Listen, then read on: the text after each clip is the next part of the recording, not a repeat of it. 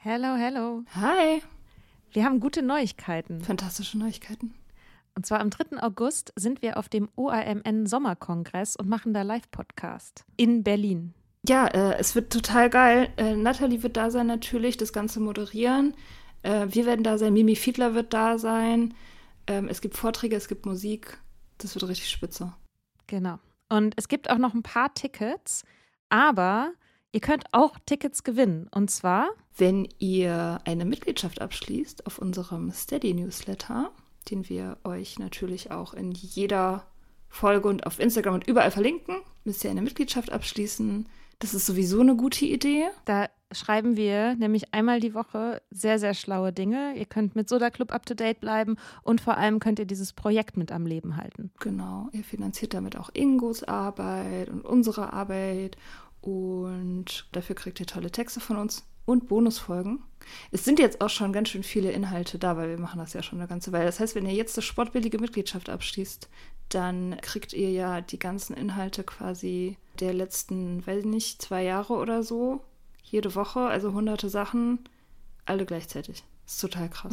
Wenn ihr eine Mitgliedschaft abgeschlossen habt, könnt ihr uns eine E-Mail schreiben, schreiben, warum ihr gerne am Sommerkongress teilnehmen wollt. Und aus all denen losen wir dann die glücklichen GewinnerInnen. Yes. Mach Gut. das jetzt mal. Macht das Mach und das. alle Links findet ihr in den Show Notes. Quality sleep is essential. That's why the Sleep Number Smart Bed is designed for your ever evolving sleep needs. Need a bed that's firmer or softer on either side? Helps you sleep at a comfortable temperature? Sleep Number Smart Beds let you individualize your comfort so you sleep better together. JD Power ranks Sleep Number number 1 in customer satisfaction with mattresses purchased in-store. And now save 40% on the Sleep Number limited edition Smart Bed for a limited time. For JD Power 2023 award information, visit jdpower.com/awards. Only at Sleep Number stores or sleepnumber.com.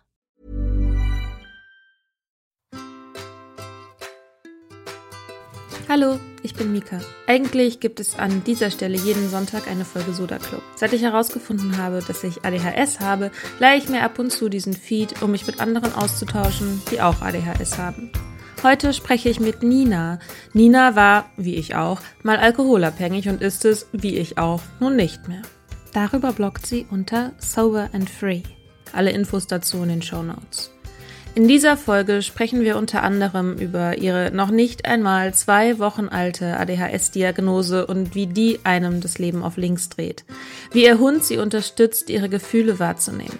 Das große Geheimnis dieser Leute, die nach einem Arbeitstag nicht völlig unbrauchbar in der Ecke liegen, weil alles so anstrengend ist. Und wieso uns der ADHS-Hyperfokus geholfen hat, mit dem Trinken aufzuhören und wieso wir mit dem Trinken aufhören mussten, um herauszufinden, dass wir ADHS haben. Viel Spaß! Hallo. Ja. Hi. Hi. Wir haben ein neues Clubmitglied im Club der ADHS-Diagnostizierten und zwar Yeah. Nina. Hallo, na, wie Hi. ist es? Es ist richtig cool und erleichternd, die Diagnose zu haben. Und gleichzeitig hat, glaube ich, am ersten Tag, an dem ich die Diagnose hatte, so mein Imposter-Syndrom eingesetzt. Und es war so, ja, aber so schlecht geht's dir ja eigentlich gar nicht. Und ähm, ja, andere leiden doch noch viel mehr. Und du Mm. kriegst ja dein Leben irgendwie hin. aber die Stimmen habe ich mittlerweile einigermaßen überwunden. Und jetzt äh, freue ich mich irgendwie, einfach so einen Namen für das Ganze zu haben. Das ist Ja. total schön. Sag noch mal, wie lange ist es jetzt her, dass du die bekommen hast? Mm, Also die, ich, ich fange mal von ganz am Anfang. an. Also die ersten Vermutungen habe ich seit ein paar Monaten, dass es daran liegen könnte. Oder das, da habe ich so ein bisschen angefangen, so zu merken, ah, die Sachen, die ich da im Internet dazu lese und höre, das trifft irgendwie alles gut zu. Dann habe ich vor zwei Monaten, anderthalb bis zwei Monaten ungefähr, mich dazu überwunden, mal hier bei der ADHS-Testung für Erwachsene eine E-Mail zu schreiben. Und ich war so froh, dass sie E-Mail-Möglichkeit haben. Und habe ziemlich schnell einen Termin bekommen. Und meine Diagnose ist jetzt anderthalb Wochen her. Also Krass. noch gar nicht so lange. Mega frisch. Ja, ja. Aber ist ja voll cool, dass das so schnell ging. Magst du mal erzählen, wie, de wie deine Diagnose, was du da machen musstest oder was die gemacht haben, woraus die so bestand? Ja, klar, gerne. Das war, also bei mir fing das an, dadurch, dass ich mich direkt äh, bei der Praxis gemeldet habe, dass ich erstmal ne, bei der psychiatrischen Sprechstunde war und erstmal so ein bisschen abgetastet wurde, so, ja, lohnt sich das überhaupt? Also könnte es das überhaupt sein? Ne? Mhm. Ähm, das war so ein 20-minütiges Gespräch ungefähr, ging ganz schnell. Und ähm, danach meinte die Psychologin, ja, also da sollten wir auf jeden Fall mal eine Testung machen. Das klingt schon so in die Richtung. Und ich hatte dann direkt die Woche drauf die Testung. Das ging zweieinhalb Stunden mit tausend Fragen zu meiner Kindheit, zu meiner Jugend. Also wir haben in der Kindheit angefangen, sind weiter zur Jugend, über Studium bis jetzt sozusagen. Mit ganz vielen Fragen, Fragebögen und so weiter. War echt ein sehr, sehr langes Gespräch. Danach hatte ich dann eine Woche später nochmal den Termin sozusagen zur Auswertung mit der Psychologin dann wieder zusammen. Mhm. Ja, das war so der Prozess. Also es ging wirklich sehr schnell. Ich habe mich ein bisschen gewundert, dass nicht meine Eltern oder Familienmitglieder oder so noch befragt wurden, weil ich das auch schon von vielen Stellen gehört habe, dass das auch äh, Teil davon war. Das war bei mir tatsächlich nicht so. Okay. Ja, hätte wahrscheinlich geholfen, weil ich mich echt nicht mehr so viel an meine Kindheit erinnere. Geht mir ganz genauso. Ich habe auch so voll das, das war auch so ein bisschen eine Quelle von diesem Imposter-Syndrom, weil ich mhm. nicht so richtig wusste, was ich eigentlich so gemacht habe, als ich ein Kind war. Und so, ne, es gibt keine erworbene ADHS. Wann hat das bei dir so angefangen, dass du sozusagen von dir aus sagen kannst, ja, okay, da, ab da kann ich sehen? So. Also ganz sicher weiß ich das auf jeden Fall ab so Jugendzeit. Weil mhm. das war so, ich war so im Freundeskreis komplett verschrien als die, die immer Sachen vergisst, die komplett chaotisch ist, die immer zu spät ist. Also da wurde sich immer lustig darüber gemacht und bis heute habe ich dieses, äh, also habe ich einfach diesen Ruf noch weg, ähm, die super schlecht verlieren kann und Leuten andauernd ins Wort fällt und so weiter. Also Jugendzeit kann ich das noch sagen. Und aus der Kindheit erinnere ich mich wirklich nur noch an so meistens an negative Momente und an krasse Momente, in denen ich irgendwie ausgerastet bin oder so. Also mhm. so, ich habe mal meiner Nachbarin irgendwie äh, einen Faustschlag ins Gesicht gegeben oder so. Ich war super aggressives okay. Kind. Ähm, oder wenn mich Leute irgendwie zu sehr gereizt haben oder ich wurde auch in der Grundschule gemobbt. So an diese Sachen erinnere ich mich, wie ich darauf ja. reagiert habe und immer mit so super viel, viel zu vielen krassen Emotionen und viel zu sehr so nach außen raus. Was, glaube ich, dazu geführt hat, dass ich jetzt einfach versuche, jegliche Konflikte zu vermeiden, keine Diskussion für, weil ich weiß, dass ich dann so nicht mehr kontrollieren kann, wie ich bin. Mhm. Und deswegen versuche ich das einfach, das ist eine sch schreckliche Strategie, man sollte das nicht machen, aber ich versuche es einfach komplett zu vermeiden. Mhm. Ja, also ich denke mal, es ist ja auch der ein, einer der Punkte, wo weshalb das so schwierig ist, Frauen mit ADHS zu diagnostizieren mhm. oder weshalb so viele Frauen das bei sich gar nicht vermuten, ne? Weil sich irgendwann bist, stößt du ja immer an diese Punkte, wo Leute sagen, so verhält man sich nicht und besonders nicht als Mädchen oder so. Komplett. Und dann fängt man an, das immer weiter irgendwie zu deckeln und auch immer weiter irgendwie in sich reinzufressen. Ja, voll. So. Und, und entsprechend waren auch meine ähm, Grundschulzeugnisse und ich habe wirklich meine ganzen Zeugnisse noch von Grundschule bis äh, Abi. Mhm. Die haben, waren halt auch nicht so aussagekräftig, weil ähm, also ich habe jetzt im Moment bei der Arbeit weniger Probleme mit der ADHS. Also beziehungsweise ich kann das dann noch relativ gut kontrollieren, gehe dann nach Hause und dann klappt einfach gar nichts mehr zu Hause. Mhm. Ähm, und das gleiche war, glaube ich, in der Schule auch. Also so die Sachen, so bei denen ich ähm, überzeugen möchte und bei denen es um andere Leute geht, da habe ich mich immer irgendwie durchgekämpft. Mhm. Und entsprechend äh, steht in meinen Grundschulzeugnissen da auch nichts großartig drin. Aber an die Pausen, in denen ich dann super impulsiv ausgerastet bin, wenn Leute mich geärgert haben, an die erinnere ich mich halt noch gut. Mhm. Steht nur nicht im Zeugnis drin. Ne? Ja. Und entsprechend, ja, war das bei meiner ADHS-Auswertung eben ganz genauso, dass sie halt gesagt haben, naja, also über die Kindheit, das ist halt was, da hätten wir eigentlich gerne noch mehr Informationen gehabt. Mhm. Ja, kann Und, ich leider nicht liefern. Aber dann, warum haben Sie dann, du bist ja nicht die Einzige, die, die irgendwie sich an ihre Kindheit nicht so super gut erinnern kann, vor allem wenn da vielleicht Sachen sind, die man auch vielleicht verdrängen will oder so oder da nicht so einen Zugang einfach zu hat. Warum? Also haben die da irgendwas zu gesagt? Hätten ja deine Eltern fragen können, oder? Also theoretisch. Gar, sie haben gar nichts dazu gefragt und ich war in dem mhm. Moment sowieso so leer im Kopf, dass ich gar nicht auf die Idee gekommen bin, irgendwie mhm. vorzuschlagen, ja, also meine Eltern können da sicherlich noch mehr Auskunft geben, so, ne? Ja.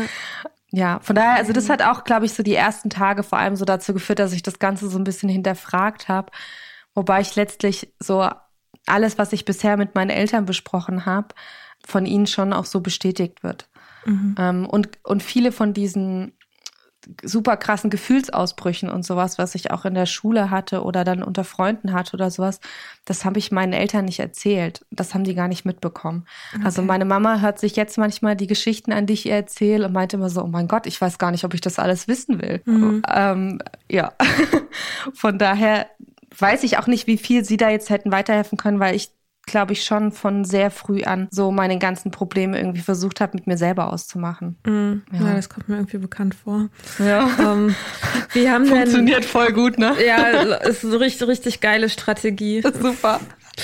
ähm, wie haben denn deine Eltern reagiert, so von dem, von dem Verdacht bis hin so zur Diagnose? Weil es ist ja schon auch, also ich weiß nicht, meine Eltern waren auf jeden Fall erstmal so, äh, okay, hätten wir jetzt, wären wir jetzt nicht drauf gekommen, ADHS, sondern nur kleine, kleine Jungs, die nicht stillsitzen können, so. War bei meinen am Anfang ganz genauso. Also ich habe äh, meiner Mama ziemlich früh davon erzählt und sie war dann, nee, auf gar keinen Fall. Also du bist ja, du bist so ruhig immer und so besonnen eigentlich, so wie du dich nach außen gibst und so. Nee, also die hatte halt auch dieses Zappel-Philipp-Bild im Kopf. Also halt mhm. wirklich so das Bild, was, glaube ich, für die meisten Vorurteile zu ADHS irgendwie äh, zuständig ist. Ne? Und je mehr ich ihr dann aber davon erzählt habe, was da alles mit reinzählt, und manchmal habe ich wirklich einfach nur Screenshots gemacht von irgendwelchen Zusammenfassungen und ihr geschickt, desto mhm. mehr kam dann auch so ein, ja, naja, gut. Mhm. Oh ja, ja, okay, Aha. also du hast auf jeden Fall ADHS. also, also, ja. Äh, ja. Und sie hat dann tatsächlich sich auch, ähm, einen Abend haben sie sich auch mit Bekannten ausgetauscht, deren erwachsene Tochter auch ADHS hat. Okay. Und die halt auch so ein bisschen von der Tochter erzählt haben. Und meine Mama hat danach ganz aufgeregt angerufen und hat gemeint, du, das klang wirklich eins zu eins nach dir. Also mhm. so alles, was, was schon geht, irgendwie einfach nicht in der Lage sein, Ordnung zu halten über dass man die ganze Zeit Sachen verlegt und so weiter und so weiter. Also das waren wirklich so viele, so viele Punkte, bei denen sie dann gemerkt hat, so, also das ist es auf jeden Fall. Mhm. Und da bin ich jetzt auch ganz froh darum, weil das, also es war jetzt nicht schwer, sie zu überzeugen oder sowas, aber es war natürlich im ersten Moment schon so diese, nee, das kann ich mir irgendwie nicht vorstellen, Reaktion. Ne? Mhm. Ich glaube, bei vielen Eltern kommt halt auch, springt halt auch, irgendwer klingelt an meiner Tür. Bitte entschuldige, ich mach da Kein mal Problem. eben auf. Weiß nicht. Vielleicht klopft es gleich, vielleicht gleich nochmal an meiner Tür. Ich denke natürlich sofort, es ist die Polizei, die mich mitnimmt. Why? ich immer davon ausgehe, irgendwo gibt es eine Rechnung, die ich vergessen habe. Oh je. Egal. Wir waren genau, dein, genau, sorry, bei deiner, äh, genau bei, dein, äh, bei deiner Mama, die du jetzt zumindest nicht mehr überzeugen musstest. Ne? Ja, ja, voll gut. Mhm. Ach so, genau, ja, das, ich glaube, wahrscheinlich springt halt auch schnell bei Eltern einfach dieser Guilt-Trip an. Ne? Also dieses, warum habe ich das nicht gesehen? Hätte ich das sehen müssen? Gerade ja auch so ein bisschen dieses, dass wenn man, wenn halt Kinder so viel mit sich selbst ausmachen, dass Eltern so ein bisschen das Gefühl haben, dass sie die so ein bisschen allein gelassen haben oder so ne? Ich weiß nicht, habt ihr da irgendwie drüber gesprochen, wie das war für sie, so dass sie das nicht, also nicht, dass sie das hätte sehen müssen, weil es haben ja ganz viele Menschen nicht gesehen, ne? Und es ist ja genau ein Problem, dass es halt nicht gesehen wird. Insofern muss sich da ja niemand schlecht fühlen, aber manche tun sie es trotzdem. Ja, ich glaube ich glaub schon, dass das auch so ein bisschen mit reingespielt hat. Und vielleicht sage ich Ihnen das auch äh, nicht oft genug. Aber dadurch, dass ich jetzt eben so immer mehr anfangen, über meine Probleme zu reden und darüber, wie es mir irgendwie im Kopf geht und wie ich so die letzten Jahre meine Sachen ausgemacht habe und wo, wo ich durchgegangen bin, habe ich schon immer wieder das Gefühl, dass dass es schnell dann in so eine Richtung geht, dass, dass sich Eltern Vorwürfe darüber, da machen könnten, irgendwas nicht gesehen zu haben oder nicht aufmerksam genug gewesen zu sein oder so. Und ähm, ja, wahrscheinlich sollte ich das öfter sagen, aber ich habe das schon auch angesprochen, dass ich gesagt habe, ich wollte nicht, dass es irgendjemand mitbekommt. Ich wollte nie, mhm. dass irgendjemand irgendwas mitbekommt. Und darin war ich sehr erfolgreich, weil das ganz gut geklappt hat. Aber ja. das heißt überhaupt nicht, dass ich äh, eine schlechte Kindheit hatte oder eine schlechte Jugend oder meine Eltern irgendwas falsch gemacht haben. Die haben sogar mhm. ziemlich viele Sachen richtig gemacht, meiner Meinung nach. Also ich bin ziemlich zufrieden mit dem, der, der ich geworden bin. So, ne? Mhm. Ich glaube, es ist vielleicht auch paradoxerweise so, dass eine gute Kindheit, verständnisvolle Eltern und stabiles Familienleben äh, dafür sorgen, dass eine ADHS nicht erkannt wird. Ja. Also, dass auch zum Beispiel in Bezug so auf Kreativität und Malen oder so, ne? Das, also meine Eltern haben halt irgendwann mal gesagt, so, also als ich mit dieser, mit der Vermutung mhm. da um die Ecke kam, meinen die so, hä, wie? Hast früher als Kind stundenlang da gesessen, hast gemalt und so. Und ja, genau. hab aber sozusagen, wenn die mich jetzt gezwungen hätten, Mathe zu machen, dann wäre das wahrscheinlich früher aufgefallen. Also, ne, ich hatte, ich hatte immer Probleme so in Mathe. Jetzt inzwischen, ich verstehe jetzt überhaupt, wie sich Konzentrationsprobleme anfühlen. Das wusste ich vorher gar nicht. Ich wusste nicht, wie sich ein Konzentrationsproblem anfühlt, weil es so normal für mich war. Und das jetzt sozusagen rückblickend, ja, okay, genau, sowas hatte ich halt in Mathe. Auch so ein bisschen schlechter Arbeitsspeicher und so, ne? Hab immer irgendwie den nächsten Schritt vergessen und dann desto mehr haben sich dann halt auch diese Barrieren aufgebaut, bla bla bla bla bla. Aber sozusagen, wenn meine Eltern jetzt so ge drauf gewesen wären, gesagt hätten, hä, was willst du mal mit deinem komischen Malen? Mach doch erst deine Mathe-Hausaufgaben oder so, dann hätte das wahrscheinlich schon viel früher dazu geführt, dass ich auffällig geworden bin. Aber so konnte ich halt vor allem den Sachen nachgehen, die ich gerne machen wollte und hatte halt schlechte Mappenführung, schlechte Noten in bestimmten Fächern, aber das war dann irgendwie war halt so okay, die, weil immer klar war, dass ich durchkomme so. Ja, auch so diese Inselbegabung, ne? So so in manchen Fächern äh, ist man super gut und braucht eigentlich gar nicht zu lernen. Also ich habe auch, glaube ich, mhm. bis zur Uni nie gelernt, nee. um ehrlich zu sein. Ich habe es mal probiert. Ich habe, glaube ich, am meisten auf mein Mathe-Abi gelernt und habe da irgendwie mit Ach und Krach vier Punkte geschafft, mhm. obwohl ich da wirklich Wochen vorher angefangen habe zu lernen, aber mir einfach nichts behalten konnte. Und dann irgendwie so andere Fächer, Musik, Kunst, gerade so die kreativen Sachen, ähm, da, da bin ich voll aufgegangen da drin. Und da konnte ja. ich Stunden damit verbringen. Das war kein Problem. Und das hat genau. sich bei mir komplett durchgezogen von der Schule in der Uni genauso. In den Fächern in der Uni, die ich interessant fand, hatte ich meine Einser. Und wenn es dann um Sachen ging, die mich nicht interessiert haben, da habe ich dreimal so viel Zeit mit verbracht und bin gerade so durchgekommen. Mhm. Und ich dachte immer irgendwie so, na ja, das ist halt, du kannst dich halt nur für Sachen begeistern, die dich interessieren so. Aber ich habe mir da gar nichts weiter dabei gedacht. Ich dachte, so mhm. geht es irgendwie jedem. Oder halt, ähm, ja, ich weiß nicht, ich bin vielleicht einfach nur faul oder ich muss mich ja nur ransetzen und noch intensiver lernen. Ja, äh. ja das nicht. Oh Gott, ey, Disziplinlosigkeit, ne? Ja, Die ja. habe ich mir immer vorgeworfen. Genau, genau dasselbe, was du sagst. So, also für mich war es gerade im Studium war es ganz krass diese Lebensorganisation, also alles quasi was nicht was nicht mit dem eigentlichen Inhalt zu tun hatte, mhm. sondern alleine in einem Seminarraum sitzen hat mich wahnsinnig gemacht. Und zwar auf eine Art und Weise, dass ich dann dachte, ich habe ich hab auch eine generalisierte Angststörung dann irgendwie entwickelt mit der Zeit, aber dass irgendwie dieses einfach nur das Sitzen in einem Raum und jemandem zuhören war für mich so unangenehm und das Gefühl zu haben, da nicht rauszukommen das war halt eine Angststörung. Aber inzwischen denke ich so, ja, kannst halt irgendwie jemand mit ADHS, der soll dann da sitzen oder wie? Er wird einfach nur da sitzen. Das ist, das ist los. Natürlich findet man das unangenehm. Ist halt sau langweilig. So, ne? Aber ja, checkst du halt nicht. Ja, ich habe das dann so gemacht, dass ich, also ich glaube, ich habe mir für ganz viele Probleme, die sich da schon eigentlich in Ansätzen gezeigt haben, habe ich dann irgendwie so Lösungen gefunden wie, du musst nur möglichst intensiv auf dem Computer mitschreiben oder so Sachen, mhm. wo, womit ich dann irgendwie das geschafft habe, so ein bisschen durchzukommen und eben nicht diesen Durchhänger zu haben, auf einmal sich nicht konzentrieren zu können und irgendwie derjenige, der draußen da am Fenster vorbeiläuft, ist viel interessanter. Und diese, diese Reizüberflutung, die man auch hat, ich kann das einfach nicht filtern.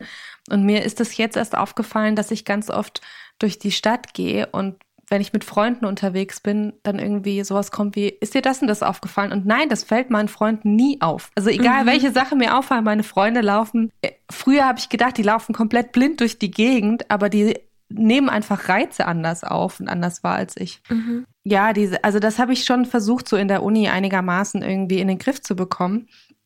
Ähm, wo es sich bei mir ganz krass gezeigt hat, war wirklich, also sobald ich zuständig war für einen eigenen Raum, um den ich mich kümmern muss oder eine eigene Wohnung, hat das nicht funktioniert. Und zwar wirklich überhaupt nicht funktioniert.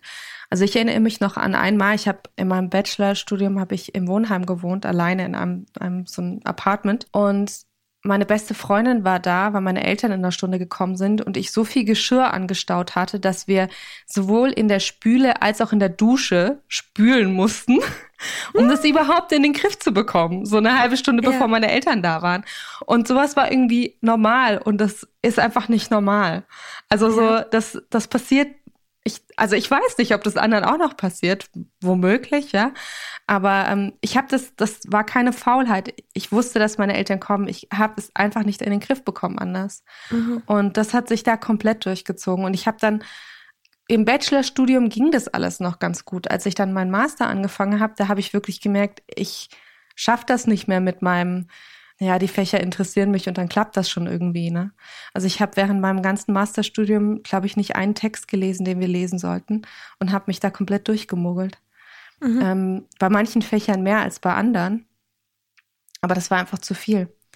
Und ich glaube, das war auch der Grund dafür, dass ich dann aus der ganzen Überforderung dann auch noch angefangen habe, äh, ein bisschen zu viel Alkohol zu trinken. Was? Denn sowas? Hä?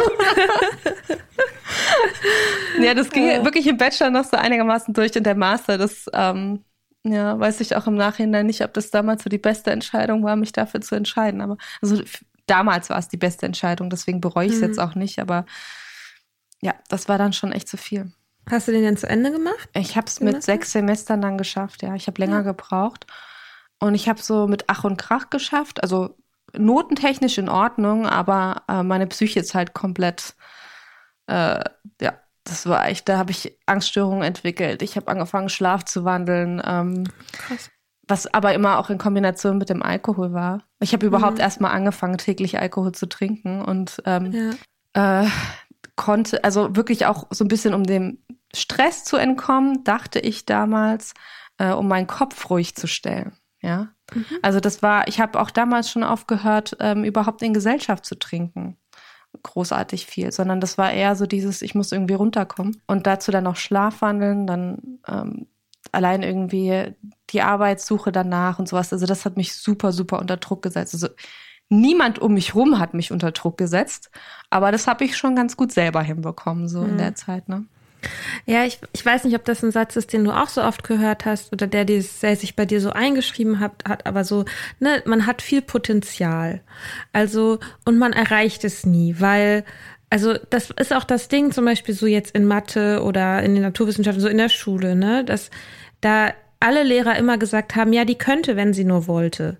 Die müsste sich nur ein bisschen anstrengen und dann würde ich es auch schaffen, weil natürlich war es offensichtlich, dass ich nicht dumm bin. Ich bin ja, ich bin nicht zu dumm, um das zu verstehen, aber die einzige, die einzige Option, die es gibt dafür, dann, wenn ich dann, wenn ich trotzdem schlechte Noten, ich bin nicht zu dumm, ich schreibe trotzdem schlechte Noten, dann ist die einzige Erklärung dafür, dass ich nur nicht will oder dass ich zu faul bin. Ist mir nicht wichtig genug. Und das ist ja die Erklärung, die du immer wieder die ist ja in unsere Gehirne reingedrillt. Also ich glaube, in ADHS, unerkannte ADHS-Gehirne nochmal echt eine mhm. Nummer härter, weil man sowas ja immer wieder hört und sich auch immer wieder selber sowas sagt. Für alle Sachen, die man nicht hinkriegt. Und das, das macht ja was mit einem und das macht ja auch einen enormen Druck. Also dieses ich könnte doch, wenn ich nur genug wollte oder wenn ich nur genug Disziplin hätte oder was absolut, auch immer. Absolut, absolut. Also wenn ich jetzt im Nachhinein so überblicke, ich war auch gar nicht immer schlecht in Mathe. Bei den Themen, die ich verstanden habe von mhm. Anfang an, die, die haben auch funktioniert und die anderen, die wären niemals an mich rangekommen. Also bis heute mhm. nicht. Und ich arbeite jetzt unter anderem auch als Buchhaltung. Also Mathe funktioniert, solange man es irgendwie versteht und dass man irgendwie weiß, was der Sinn dahinter ist und ich mich da irgendwie dafür motivieren kann oder eine Motivation finden kann. Das habe ich für viele Sachen in der Hinsicht nicht gefunden. Und trotz allem war es natürlich so dieses so, du bist auch so in Anführungszeichen brillant in anderen Dingen, dann mhm. musst du das doch auch hinbekommen. So schwierig mhm. ist das doch nicht. Ne? So, ähm, ich, was, was mich jetzt, während ich die letzten Jahre gearbeitet habe, zum Beispiel immer schrecklich unter Druck gesetzt hat, ist, dass ich bei mir in der Arbeit mich um das ganze Büro kümmere und Ordnung schaffe und weiß, wo alles ist, wo alles steht und so weiter und zu Hause das einfach nicht umgesetzt bekomme. Und das war für mich halt wirklich so dieses, so du schaffst es doch schon bei der Arbeit. Wieso kriegst du das zu Hause nicht hin? Was mhm. ist dein Problem? So, du hast doch schon bewiesen, dass du das kannst. Aber ähm, dieses Arbeitsumfeld da funktioniere ich wirklich komplett anders, als ich das dann privat tue. Beziehungsweise ich habe so ein bisschen das Gefühl, ich habe so eine bestimmte Zeit oder so eine bestimmte Anzahl an Stunden pro Tag, an denen ich es schaffe, mich irgendwie zusammenzureißen, um Sachen zu machen. Ja. Und diese Stunden benutze ich leider jeden Tag für die Arbeit. Mhm. Und dann bleibt nichts mehr übrig, sobald ich zu Hause bin. Oh, ich bin gespannt, was du dann erzählst, wenn du Medikamente, falls du welche anfangen möchtest, solltest du damit ausprobieren, egal. Also, ne. Ich bin schon ganz gespannt, ja. Ja, ähm, das, das ist bei mir erstmal so, dadurch, dass ich vorher noch nie eine Verhaltenstherapie gemacht oder generell irgendeine Therapie gemacht mhm. habe, sind wir jetzt gerade so ein bisschen an dem Stand, dass wir sagen, jetzt probieren wir erstmal mit Therapie, was ist machbar und wie sieht, mhm. wie regelt sich alles jetzt auch, wo so ein bisschen Corona langsam wieder äh, abschwächt und Sachen wieder normaler werden und so weiter. Mhm. Ähm, bevor wir anfangen, äh, über, über Medikamente und so zu reden. Aber ja, also ich, ich ja. bin auch schon gespannt darauf, wenn ich jemals eine Therapie bekommen sollte in den schwierigen Zeiten jetzt, ähm, was das bringt. Aber ich wäre Medikamenten da auch nicht abgeneigt dazu, wenn ich, also ja, ich bin da ganz gespannt darauf. Was halt, also ich sagen halt eigentlich alle immer so, ja, man sollte keine Medikamente ohne eine begleitende Therapie machen. Was meine Psychiaterin, die da die Diagnostik gemacht hat, auch gesagt. Ich hatte ja schon einen Psychiater, ne? Ich war ja schon auf Antidepressiva. Die meinte aber so, naja, es kann halt sein, dass sozusagen die, die ADHS-Medikamente überhaupt erstmal helfen, diese, also die, die organisatorischen Schritte einzuleiten, um überhaupt zu einer Therapie zu kommen, so, ne? Weil das ist tatsächlich was, wo ich jetzt, ich bin da noch ein bisschen am, bin noch am eingestellt werden kann so. Aber ich merke jetzt schon, also, dass es war für mich immer ein absolutes Rätsel, wirklich eines der großen Rätsel des Universums, wie Leute sieben, acht, neun Stunden arbeiten können, von der Arbeit kommen, sich noch was zu essen machen, den Abwasch schaffen und vielleicht noch was in einem Buch lesen oder sich noch mit wem treffen oder so. Ich habe ja vor, also ich habe ja wirklich dann quasi, als ich wirklich normal, regulär gearbeitet habe, habe ich im Grunde nicht viel mehr gemacht, außer zu arbeiten und zu trinken. Ich hatte auch Beziehungen, ich hatte auch Freunde, aber letztendlich war so Tätigkeit, war das. Weil nichts anderes ging. Es ging nichts anderes. Ich kam so kaputt immer von der Arbeit. Ich war so groggy von diesem ganzen mich zusammenreißen, immer wieder konzentrieren, immer wieder hin. So, also und und plötzlich merke ich jetzt halt so, ach krass, ich bin die ganze Zeit mit angezogener Bremse gefahren. Und natürlich fahren die anderen Leute schneller an mir vorbei und sind am Ende nicht so kaputt. Wenn ich halt mit angezogener Bremse versuche, so schnell wie die anderen zu fahren, natürlich bin ich am Ende vom Tag im Arsch.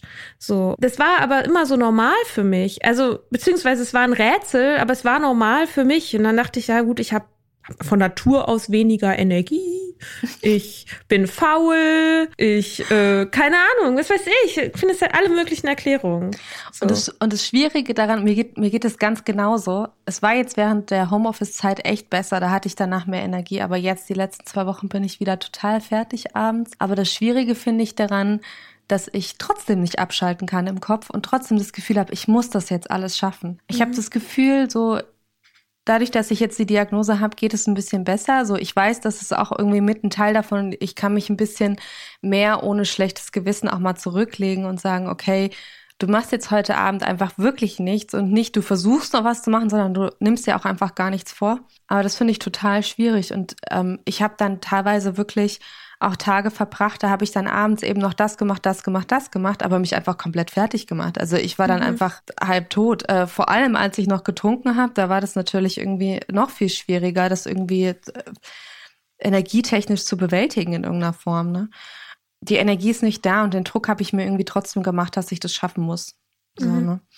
Das ist schon echt schwierig. Das ist halt eine krasse innere Gewalt, die man da ausübt auf sich selbst und die hinterlässt, glaube ich, Spuren und das ist auch das, was viele Leute nicht sehen und ich glaube, deswegen ist es, also ist es auch schwer, Leuten zu erklären, die das nicht kennen, was da für eine, was für ein innerer Prozess durch so eine Diagnose irgendwie ausgelöst wird. Total. Wie ist das, also so mit deinem, wie, wie offen gehst du so in deinem Umfeld damit um? Wie reagieren die Leute so? Mm, also ich habe bei der Arbeit weiß keiner davon. Also bei der Arbeit weiß mhm. niemand davon, dass ich aufgehört habe zu trinken. Niemand weiß von der ADHS-Diagnose. Das sind so Sachen so. Ich glaube nicht, dass ich da verurteilt werden würde, aber warum soll ich das Fass aufmachen? Also das, mhm. da habe ich irgendwie kein Inter also es wird sich vielleicht irgendwann ändern, aber im Moment kein Interesse daran. Ansonsten gehe ich mit sowas eigentlich immer ziemlich offen um. Also bei mir ist es immer so, ja okay, also jetzt hast du den Schritt gemacht, dann dann ist es jetzt so und dann kannst du das jetzt erzählen. Und bei den meisten meiner Freunde und auch Familienmitgliedern war das eigentlich, also sowohl die, die ADHS-Diagnose als auch irgendwie zu sagen, so, hey, übrigens, ich hatte da ein kleines Alkoholproblem, waren, waren beides Sachen, da habe ich eigentlich weitestgehend gute Reaktionen bekommen. Also weitestgehend ähm, Reaktionen, die ich von meinem Freundeskreis erwartet habe, weil ich mir die Leute auch gut ausgesucht habe. So, ne? ähm, und viel Verständnis, wobei natürlich manche Sachen schon so, so dieses, naja, so schlimm ging es dir ja auch schon nicht, ne? Mhm. Und bei ADHS ist wirklich einfach das große Problem, dass keiner eine Ahnung davon hat, was es ist. Muss erst mal erklären, ne? Muss man wirklich so sagen. Also keiner weiß einfach, wie sich das ähm, äußert bei Erwachsenen. Mhm. Nee, stimmt gar nicht. Ich habe einem Kollegen habe ich erzählt, dass ich äh, am überlegen bin, eine ADHS-Prüfung zu machen, und er meinte so: Ach Quatsch, auf gar keinen Fall. Das, außerdem, das verwechselt sich doch bei Erwachsenen. Und er hat es gar nicht böse gemeint, aber das war einfach sein Wissensstand, den er hatte. Ne? Ja. ja, aber ansonsten muss ich tatsächlich sagen, ist mein Umfeld eigentlich ganz gut damit umgegangen, nachdem man einfach ein bisschen erklärt hat. Ne? Mhm. Das braucht es, glaube ich, schon. Ne? Ja. Ja, das ist so ein bisschen das Ding, ne, dass man, also zum einen muss man natürlich für sich selber erstmal rausfinden, was da überhaupt abgeht im Hirn und zum anderen, genau, wird man dann irgendwie auch zwangsläufig zur Expertin, weil man ständig anderen Leuten das Leben erklären muss. Also so, oder die eben die ADHS und die Auswirkungen und so erklären ja. muss. Das ist bei mir bei, bei der ADHS, bisher ist es hält sich sogar wirklich noch in Grenzen, aber ich meine, das ist jetzt ja auch wirklich erst anderthalb Wochen her. Also ja, was, was kann ja, ich erzählen? Krass, natürlich, ey. ne? Mhm. Also, ähm, wobei ich sagen muss, äh, wo ich das eben ganz krass gemerkt habe, was für was für Auswirkungen das hat, wenn man mal offen über Themen redet, ist wirklich mit meiner Alkoholsucht, mhm. ähm, was echt dazu geführt hat, dass äh, also eigentlich hat es immer zwei Reaktionen. Entweder die Person gesteht mir, sie hat selber ein Problem oder sie kennt mhm. jemanden, der ein Problem hat ähm, mit Alkohol. Und die Reaktion habe ich ganz, ganz arg oft. Und das Schöne ist aber bei so Sachen immer, ähm, das kennst du wahrscheinlich auch, wenn man offen über sowas redet und mit sowas umgeht, haben die anderen Leute eben auch das Gefühl, man kann offen darüber reden und mhm. ähm, teilen sich dann entsprechend genauso mit. Und ähm, da habe ich inzwischen auch ganz viele Leute so in meinem Bekannten- und Freundeskreis, auf die ich total stolz bin, weil die jetzt irgendwie Baby-sober sind oder merken, dass sie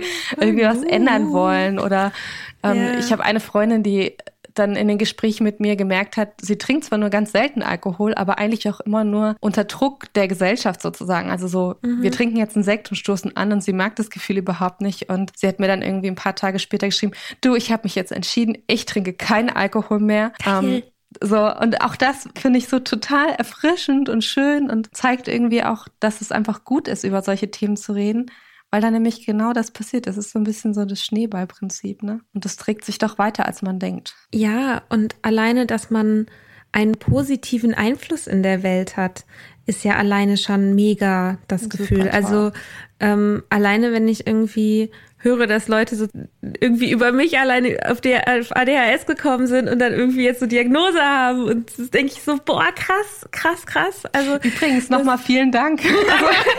ja, okay, das war jetzt ein bisschen arg für verkommen. Ja, ja, nein, nein, ich glaube dir das. Ich weiß schon, dass du da jetzt nicht drauf angespielt hast. ähm, nee, aber ähm, ja, das ist irgendwie, oder auch dasselbe mit dem Alkohol, ne? Wenn mir auch irgendwie Freunde, das ist ja auch total witzig mit dem Podcast, ne? Wenn, weil das für Leute, die mich kennen, aber man hat vielleicht gar nicht so viel Kontakt, manche halt den, in den Podcast reinhören, um mit mir quasi Kontakt zu halten. Die sind dann so voll up to date über mein Leben und ich habe von denen aber zum Beispiel lange nicht mehr gehört oder so. Aber das höre ich öfter, dass die irgendwie reingehört haben und auch so dachten, ja, also weniger trinken oder aufgehört haben zu trinken und das irgendwie nochmal anders reflektieren und so. Das ist irgendwie total schön, so ein, so ein Hafen für jemand mhm. zu sein irgendwie. Ja, ich habe das jetzt auch gemerkt. Ich habe eine Freundin und, und ihren Partner und die haben eben das Problem nicht selber, aber da ist dann die Mutter diejenige, die Probleme damit hat und für die war das einfach auch allein schon irgendwie so schön, so ein bisschen Kontakt zu haben in die Richtung, dass man irgendwie auch so die andere Seite mitbekommt und so mhm. ein bisschen um Verständnis aufzubauen und irgendwie ja, einfach um, um irgendjemanden zu haben, mit dem man darüber reden kann, der schon mal durch sowas gegangen ist oder auch nur in irgendeiner Form Berührungspunkte damit hat. Mhm. Und das finde ich unglaublich schön, das irgendwie zu merken. Und das macht mich so, also ich habe dann so ein, das ist so ein doofes Wort, ne, aber ich habe dann so ein gütiges Gefühl. Ich fühle mich dann so, ich bin dann so gütig zu mir und fühle mich auch, fühl das, es fühlt sich so richtig wohlig und schön an irgendwie, ne, mhm. dass man, dass, dass diese beschissene Sache, die einem passiert ist, doch noch irgendwie was Gutes am Ende ähm, hat, so als Ergebnis. Mhm. Das ist ja, irgendwie, so also man hat es so geschafft, so rumzudrehen. Das ist total schön. Ja, und man hat es ja, also und man hat es irgendwie selber geschafft. Ich meine, das ist natürlich so ein bisschen das Ding. Also wenn so Leute wie wir, die gerne ihre Sachen, ihren Shit mit sich selber ausmachen, ich nehme an, du hast von deinem, du hast von deinem Alkoholding auch wahrscheinlich erst erzählt, als du es quasi schon gelöst Natürlich. hattest. Natürlich, Klassiker, genau. Äh, also so, das ist halt so ein bisschen ja, vielleicht nicht immer die beste Strategie gewesen, aber dafür kann man halt auch wirklich sagen, so, ja, ich habe es halt geschafft, so. Also ich habe wirklich den allergrößten Respekt vor Leuten, die ein Alkoholproblem, jegliche Probleme haben und die es schaffen, davor darüber zu reden. Ja, mega. Ey, ich, ich würde das im Leben nicht hinbekommen. Krass, ich habe das krasse, krasse äh, ich habe es bisher noch nicht hinbekommen. Ich habe mhm. wirklich den größten Respekt, wenn Leute zu, zu mir kommen, zu anderen kommen, Hilfe suchen und sagen, hey, ich habe ein Problem. Ich kann immer ja. nur sagen, ich hatte ein Problem, weil ja. ich mich das vorher nie getraut hätte. Ich hatte, das war meine größte Angst, das vor irgendjemandem zuzugeben mhm. ohne es vorher selber gelöst zu haben. Ne? Ja. Ähm, das, also voller Respekt vor so Leuten. Das ist, das ist wirklich der Hammer. Sehe ich, ja, sehe ich auch so. Es ist, ähm, sind krasse Menschen überhaupt, sind Menschen, die aufhören zu trinken oder aufhören zu trinken zu wollen, sowieso krasse Menschen. Absolut, absolut. Ähm. also für dich war sozusagen die Verknüpfung ADHS und Alkohol war quasi sich runterregeln. Oder glaub, bist du auch manchmal eskaliert? Also nee, ich glaube nicht. Nee, ich war eigentlich immer ruhiger dadurch und entspannter. Also ich mhm. war auch so die typische Person, die auf einer Feier dann, gut, ich habe auch noch geraucht. Ich war dann irgendwann die Person, die immer auf dem Balkon steht, äh, trinkt eine nach der anderen, raucht und sich entspannt mit jedem unterhält. Mhm. Das war es eigentlich immer so. Und ich habe dann auch da, ich glaube auch, dass das ADHS oder diese Vermutung, dass ich das haben könnte, so hochgekommen ist, erst nachdem ich eine Zeit lang nicht getrunken habe. Weil ich glaube, dass ich den Alkohol schon gut benutzt habe, um mich zu regulieren und so ein bisschen als Medikation. Ne? Ja. Und dann, äh, nachdem das so ein halbes, dreiviertel Jahr nicht mehr in meinem System war, ich so immer mehr gemerkt habe, so, oh wow, okay, diese Probleme sind nicht vom Alkohol. Wo kommen die her? Was machen die hier, ne? Voll. Das ist krass, ne? Also ich glaube nämlich auch, dass bestimmte Sachen zeigen sich überhaupt erst, wenn sie nicht mehr durch diese fette Schicht von ich sediere mich selbst ja. durch müssen, so. Weil Komplett. man ja immer mehr von sich weg abrückt, so. Ja.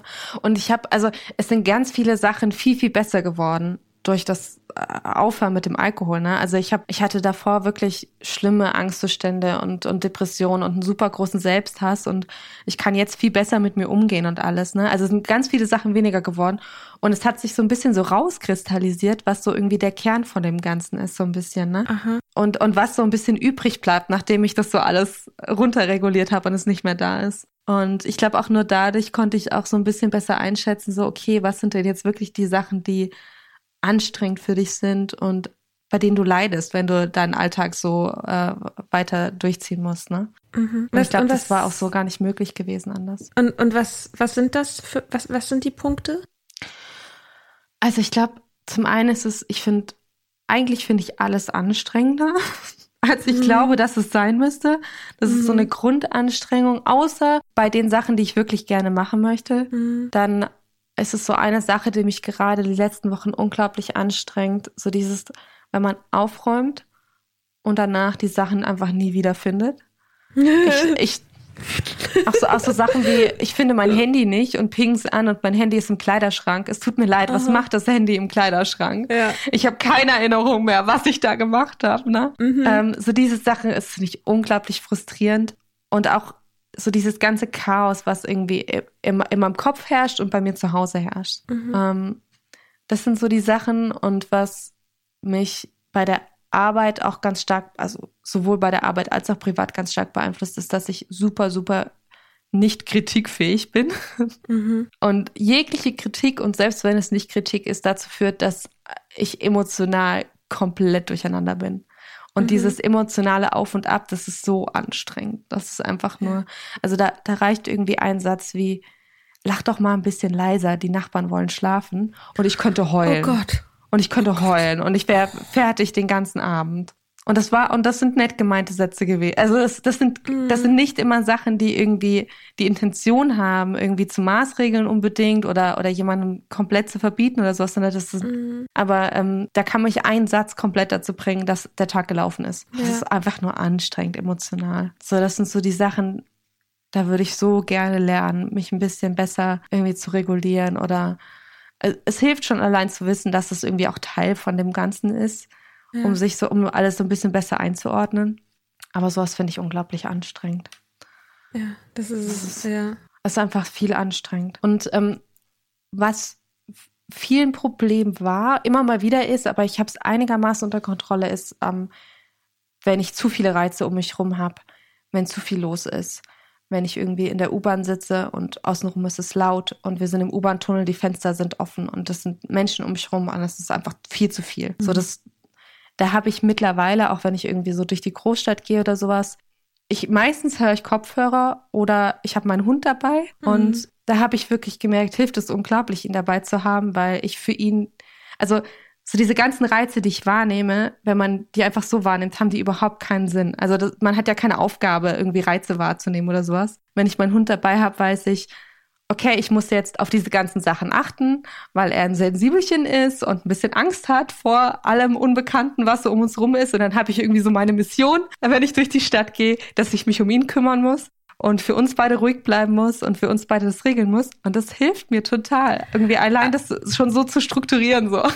Aber die, die Aufgabe, dass du ein Sensibelchen bist und du dich um dich kümmern musst, das reicht nicht, ne? Ja, ja. ja würde meine Psychologin auch sagen. Dann merken sie schon, ne? Da ist so irgendwie. Merkst du, Merkst du ne? ja. ja, gut, ich kann es halt voll verstehen, ne? Also es ist, das ist ja auch das das Verrückte, dass in einer idealen Welt würde man keine ADHS-Diagnose brauchen, weil man den inneren Zustand, den man hat, anerkennt und und damit umgeht und sich die Hilfe sucht, die man braucht, unabhängig davon, ob es eine Diagnose gibt oder nicht. Aber die Diagnose macht trotzdem was und zwar Total. enorm. Also wie waren das? Wie waren das vorher eigentlich? Ne, da, du bist da ja jetzt auch noch relativ nah dran sozusagen in dieser in dieser weirden Zeit dazwischen, so wenn man irgendwie von der ersten Vermutung bis zum ersten Gespräch da irgendwie hängt und wie wie hast du diese Zeit verbracht? Oh, jetzt bei Hallo Hund. Hund. Aufmerksamkeit. Wir es gerade von ihm hatten. Ja. Ist ein guter Wachhund. Ähm, ja, ich bin gerade am überlegen. Also ich meine, so die ersten paar Monate, so nachdem ich aufgehört habe zu trinken, da war sowieso alles komplett durcheinander.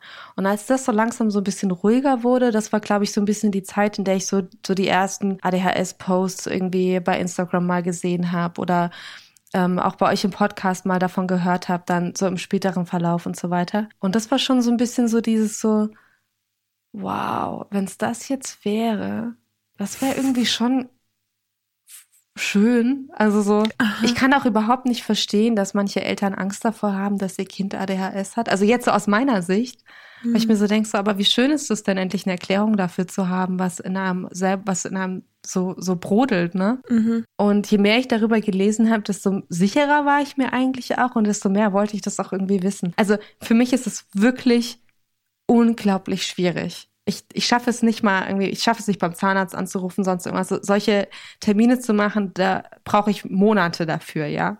Was? Und dann muss es, und oh, so ganz komisch. Ich ne? nie gehört. Ja. Und das heißt schon was, dass ich es irgendwie geschafft habe, diese E-Mail zu schreiben, nachdem ich mir das wochenlang vorgenommen mhm. habe. Und Gott sei Dank war es eine E-Mail. Ähm, für einen Anruf hätte ich noch länger gebraucht. Mhm. Aber allein die Tatsache, dass ich es irgendwie geschafft habe, diesen Schritt zu gehen, heißt schon, okay, ich wollte das wirklich unglaublich wissen. Also das, das hat wirklich ganz, ganz viel für mich bewegt, so die von, so von der ersten Erkenntnis zu immer mehr Sachen darüber lesen, immer mehr konsumieren und immer mehr merken, oh ja, ich fühle mich so gehört, oh mein Gott, es geht nicht nur mir so. Ja. Ich habe mich auch zwischendrin gefragt, geht das, ist das Leben für jeden Menschen so wie für mich?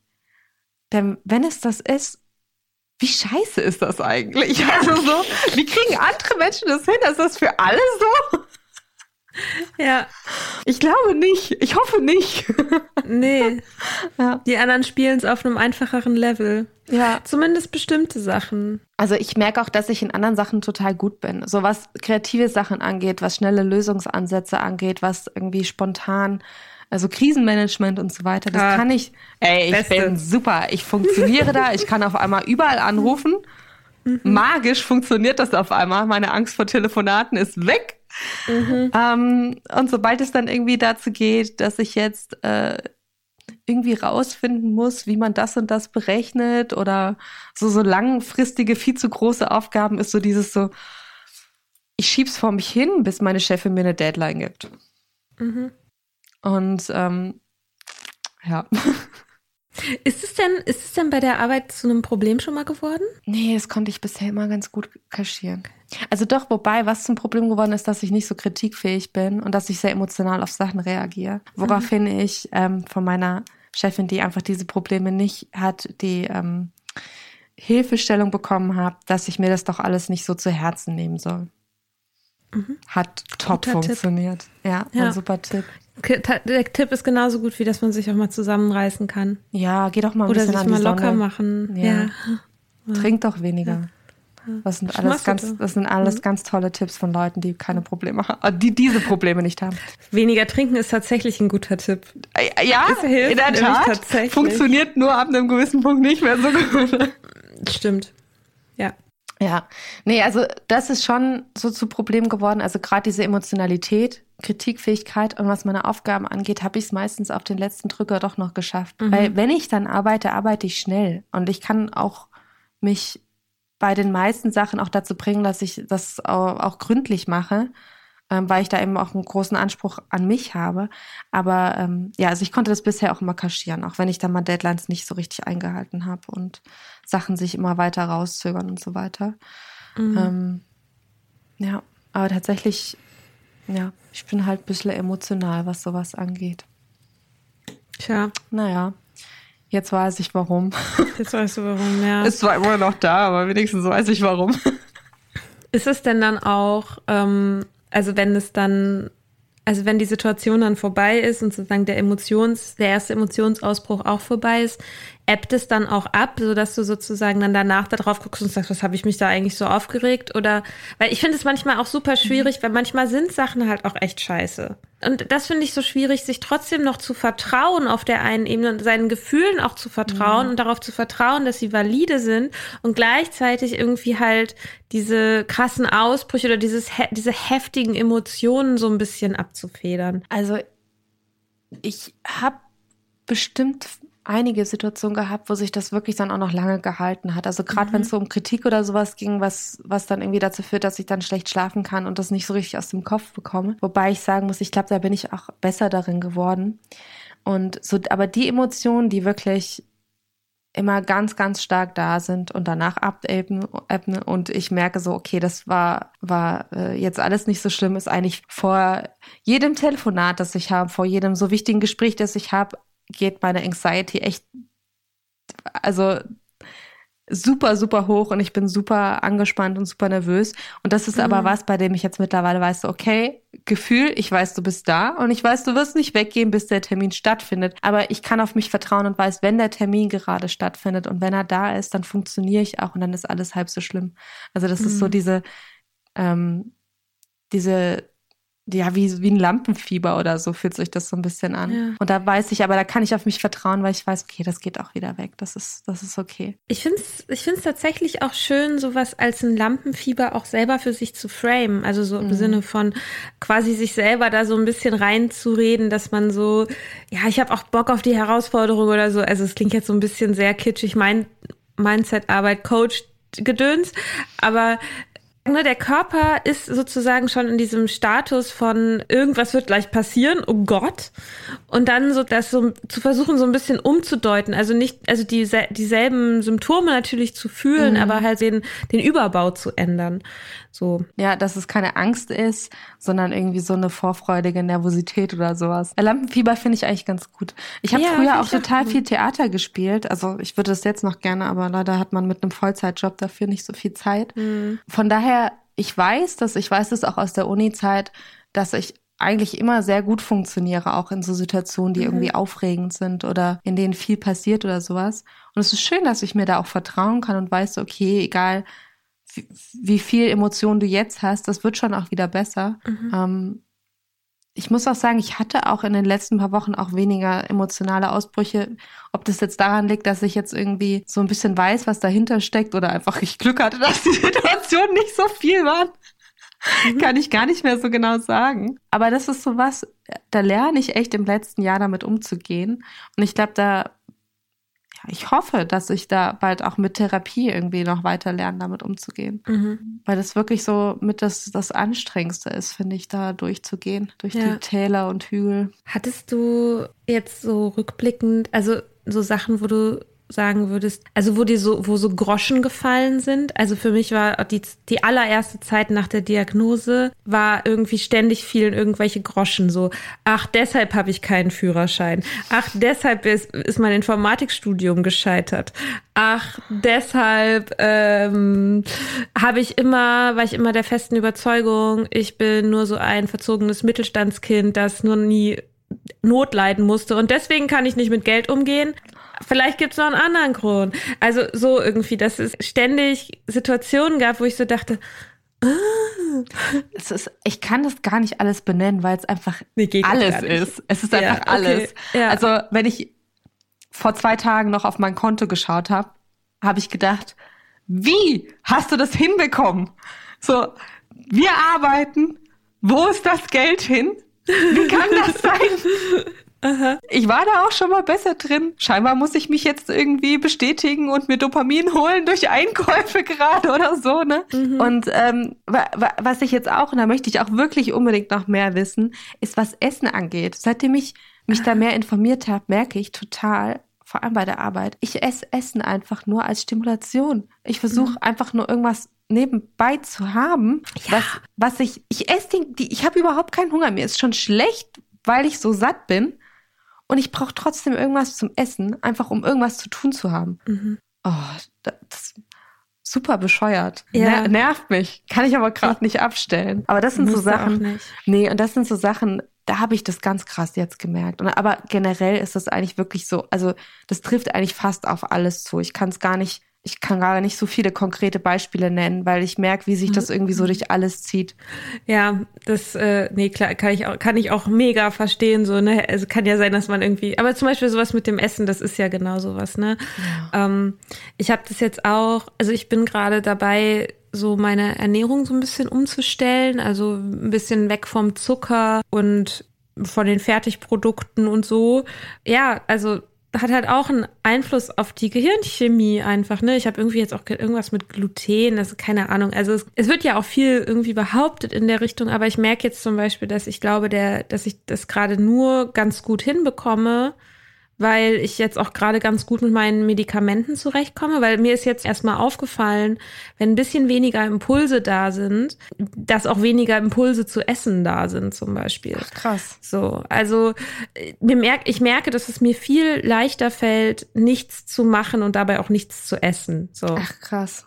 Also, ey, ich will jetzt um Gottes Willen ja, niemandem hier irgendwas versprechen. Nee, nee, so, ne? nein, aber nee, aber das ist eine das, coole Erkenntnis. Also, mhm. das ist, das ist echt super interessant. Ich, ich, bei mir ist es auch irgendwie so, je mehr ich über ADHS lerne, desto mehr habe ich so dieses, ach was, das zählt da auch mit rein? Mhm. Nee, das gehört da auch. Das ist auch ein Teil davon. Und es ist so irgendwie so, wie wenn ich so ein Puzzle zusammensetze und so, irgendwie, aber alle Teile passen richtig gut, ne? So, oh mein Gott. Denkst du, wow, das passt. Eck, Eckstück. Ja, genau, total. Ja, ja, das voll. ist wirklich so. Und das finde ich äh, super interessant, da auch irgendwie immer mehr zu merken, in welchen Aspekten das einen auch beeinflusst. Das ist auf jeden Fall, also auch, auch was Essen und sowas angeht, also super interessant und auch wird auch auf jeden Fall was sein, wo ich irgendwie mehr reinschauen möchte ich, ich will auch einfach nicht den ganzen Tag nur essen. Und das ist wirklich was, was mir gerade bei der Arbeit total auffällt. Ja, nee, brauche ich mhm. nicht. Aber so, was, was so eine Routine angeht, ich meine, du hast ja einen Hund zugelegt, als du noch nicht ADHS also dass du davon noch nicht wusstest. Wie lange hast du deinen Hund? Wie lange wohnt ihr zusammen? Der ist jetzt seit Dezember 2019 bei mir. Ah ja. Genau. Und aufgehört zu trinken habe ich im Juni 2020. Der Arme musste leider Mhm. noch ein paar Monate mit Alkohol erleben.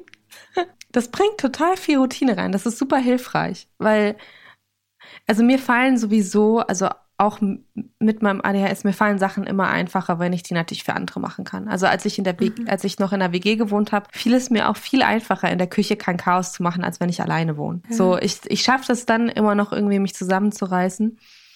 Und diese Routine, morgens aufzustehen und das Erste, was du machst, ist erstmal mit dem Hund rausgehen und das Letzte, was du nach der Arbeit machst, ist erstmal mit dem Hund rausgehen und die Mittagspause ist auch damit gefüllt. Das bringt schon automatisch so eine gewisse Struktur rein, die ich eigentlich ganz angenehm finde. Fällt mir auch, glaube ich, jetzt nicht schwerer als anderen. Also manchmal hat man einfach keine Lust darauf, aber man macht es natürlich trotzdem. ja. Aber ich glaube nicht, dass mir das jetzt unbedingt so viel schwerer fällt als, als jetzt ähm, anderen Leuten. Mhm. Ist eigentlich sogar ganz schön, da eine Struktur reinzubringen. Und man lernt dadurch, äh, sich um etwas zu um ein Lebewesen zu kümmern, was im Umkehrschluss auch ganz gut hilft, wenn man nicht so gut da drin ist, sich um sich selbst zu kümmern. ähm, und ich muss sagen, also ich habe ein bisschen das unterschätzt, als ich mir einen Hund geholt habe, den ich vorher nicht kannte. Denn mein Hund ist super sensibel auf jegliche äh, Emotionen, die ich habe. Das heißt, ähm, in den ersten paar Monaten war das ziemlich chaotisch, weil ich selber super chaotisch in meinem Kopf war und ähm, super, super emotional. Und wenn ich angespannt bei der Arbeit bin, dann kann ich äh, wetten, dass mein Hund genauso angespannt ist und dass der Tag nicht schön wird. Ähm, für keinen von uns beiden. Also, das ist richtig super als äh, Person, die mit ihren Emotionen nicht umgehen kann und super viele Impulse hat, äh, sich einen Hund zu holen, der auf jegliche äh, Ge- Gefühlsänderung super krass reagiert. Empfindest du das, ist es ein, löst es Druck aus oder ist es eher so ein, so ein, so ein Moment, um wieder zu dir zurückzufinden? Das ist zweiteres. Das ist von voll der gute Kontrollmechanismus. Also ich merke, wenn er irgendwie nervös ist und wenn er irgendwie ein bisschen komisch drauf ist, merke ich immer sofort so, das erste, was ich mache, ist so, okay, warte mal, geh mal einen Schritt zurück, was ist mit dir gerade los? Krass geil. Das ist, das ist richtig krass. Also das habe ich irgendwie auch erst gelernt und also wie man Menschen kennenlernt, so lernt man Tiere natürlich auch kennen und ich konnte auch am Anfang nicht alles an ihm lesen, äh, wie, wie er Sachen ausdrückt und so weiter. Aber das merke ich jetzt mittlerweile wirklich richtig krass. Also wenn wenn ich merke, bei ihm stimmt irgendwas nicht und ich ausschließen kann, dass er jetzt irgendwie schlecht gegessen hat oder sonst irgendwas, dann weiß ich eigentlich immer zu 100 Prozent, okay, bei dir stimmt gerade irgendwas nicht. Äh, geh mal einen Schritt zurück, atme mal tief durch, guck mal rein und guck mal, was, was los ist. Und dafür ist es wirklich, also ähm, ich hätte ihm gewünscht, dass er nicht die Anfangsphase mit mir durchmachen musste. Aber so mittlerweile ist es wirklich ganz angenehm. Warum war das anfangs, also ich meine, okay, du hast noch getrunken, aber was, also was würdest, wo würdest du sagen, warst du eine schlechte Hundemama? Ach, ich glaube, ich habe alles versucht richtig zu machen, aber ich war halt emotional vollkommen durcheinander. Und er hat halt jede Emotion von mir irgendwie mitgenommen. Und ich habe mich super reingestresst in Sachen, die nicht funktioniert haben. Und er war halt ein sehr, sehr ängstlicher Hund am Anfang und konnte nicht Auto fahren. Und ich wusste aber, ich muss ihn irgendwann mit ins Büro bringen. Ich habe mir super viel Druck gemacht, habe damit unterbewusst ihm Druck gemacht. Also ich habe für ihn natürlich immer versucht, alles richtig zu machen. Ne? Aber letztlich denke ich mir so, okay, hätte ich entspannter sein können am Anfang, so wie ich es jetzt bin, hätte ihm das sicherlich auch gut getan. So. Ja. So, das ist so, okay, das ist jetzt wieder mein überkritisches Ich, was so Sachen kritisiert, naja, was, was ich selber gut kritisieren kann, ne? Ähm, aber ich glaube, mittlerweile sind wir da schon auf so einem ganz guten Level, auf dem wir uns so ein bisschen beide gegenseitig so ähm, auch wieder runterbringen können, was das angeht. Das ist super interessant gewesen, ja. Das glaube ich. Wobei ich sagen muss, man sollte sich wirklich keinen Hund anschaffen, um von sowas wie Alkohol oder so wegzukommen. Das war nämlich tatsächlich, glaube ich, auch mit ein Hintergrund von mir, warum ich, also ich wollte sowieso einen Hund haben. Aber ich glaube, mit ein Grund war auch, dass ich irgendwie gedacht habe, na ja, da musst du dich um ihn kümmern und dann ähm, wird das ja Grund genug sein, um damit aufzuhören. Und das ist n- nicht Grund genug bei einer Abhängigkeit. So funktioniert es leider nicht. Es hat jetzt natürlich trotzdem funktioniert und sicherlich hat es auch mitgeholfen. Aber ich würde nicht empfehlen, sich ein Tier zu holen, um so etwas zu erreichen. Nee, das ist, also das ist so ein bisschen das Ding, dass ein, um, wenn du, das ist ja eine Aufgabe, die man selber lösen muss, die kann man halt nicht auslagern. Ja. Und natürlich kann man ja eine bestimmte Art und Weise des Lebens sich quasi selber aufbauen, die einen vielleicht bei Sachen unterstützt, die man sich zum Ziel setzt oder so. Mhm. Ich meine, ich versuche gerade auszumisten, das wird nicht mein komplettes ADHS lösen, aber es hilft vielleicht insgesamt ein bisschen Last zu nehmen oder so. Also ne, das ist jetzt natürlich was anderes, wenn es ums Lebewesen geht. Ja, nee, aber das sind, aber das sind schon so kleine Sachen. Also ich habe mir jetzt vor ein paar, vor zwei Monaten ein Schlüsselbrett gebaut und vor die Tür an die Tür gehängt und da kommen mhm. jetzt alle Schlüssel hin und das hat wirklich geholfen. Also ja. es ist auch nur eine Kleinigkeit, so wie das Ausmisten oder sowas, aber das sind schon Hilfestellungen. Ich glaube, Tiere mhm. können da auch eine super Hilfestellung sein, aber man sollte sie sich nicht deshalb holen, sag ich mal so. Ne? Nee, ne? ja. nee, das äh weil die können. Außer Therapietiere. Also die, ja, auf jeden Fall. Also so, wenn man wirklich ausgebildeten Therapiehund oder ja, so. Ja, ja, oder dann, dann in jedem Fall. Dann in jedem Therapiedelfin oder ja. so. Oh. Ja. Keine Ahnung, was es alles für Therapietiere so gibt. Nee, das auf jeden Alpakas. Fall. Ja, das ist halt, also was es natürlich auch gleichzeitig sein kann, und das war auch die ersten Monate, als es auch so schwierig war mit ihm, es ist auch zusätzlich ein unglaublicher Druck. Also das mhm. war wirklich eine Ausnahmesituation, die ich auch jetzt so schnell nicht wieder haben möchte. Ich glaube, ich mhm. würde jetzt damit anders umgehen, aber es, ich bin ganz froh, dass wir jetzt an dem Punkt sind, an dem wir sind und dass alles mhm. funktioniert. Ähm, ja. Ich wollte noch, ich wollte noch was zum Alkohol fragen, ja, wenn du gerne. noch ein bisschen ja, Zeit ja, hast. Aber ja, was so, ähm, naja, Ausschlag. Ich stelle die Frage einfach und du kannst aber sagen, dass es eine doofe Frage ist. Also was für dich ausschlaggebend war, mit dem Trinken aufzuhören? Also, ich versuche immer die ganze Zeit, ich stelle mir die Frage selber ganz oft. Und ich versuche immer die ganze Zeit rauszufinden, ab wann wusstest du denn eigentlich, dass das ein Problem ist? Ne? Und ich glaube, so ganz sicher kann ich auf jeden Fall, also sicherlich schon mindestens seit 2017, wenn nicht schon davor, weiß ich, okay, du trinkst problematisch.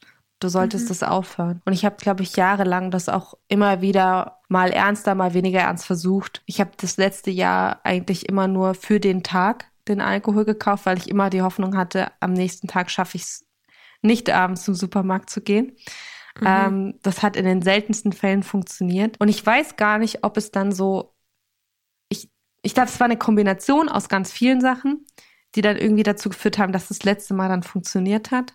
Und ähm, eine davon war, dass ich auf das Buch von Catherine Gray gestoßen bin. Ähm, mhm. The Unexpected Joy. Genau, ja, also, um unerwarteten ja. äh, Vergnügen äh, nüchtern zu sein. Und ich dachte immer, dass als ich das Buch angefangen habe zu lesen, ich aufgehört habe zu trinken.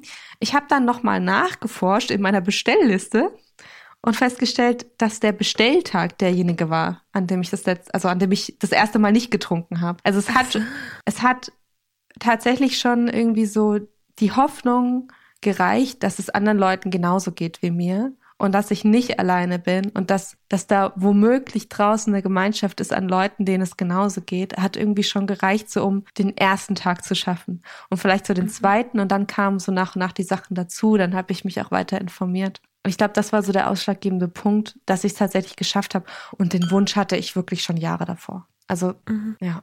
Das habe ich leider sehr, sehr lange mit mir rumgetragen. Aber so ist das. So es braucht ein bisschen Zeit, um Gedanken reifen zu lassen. Ja.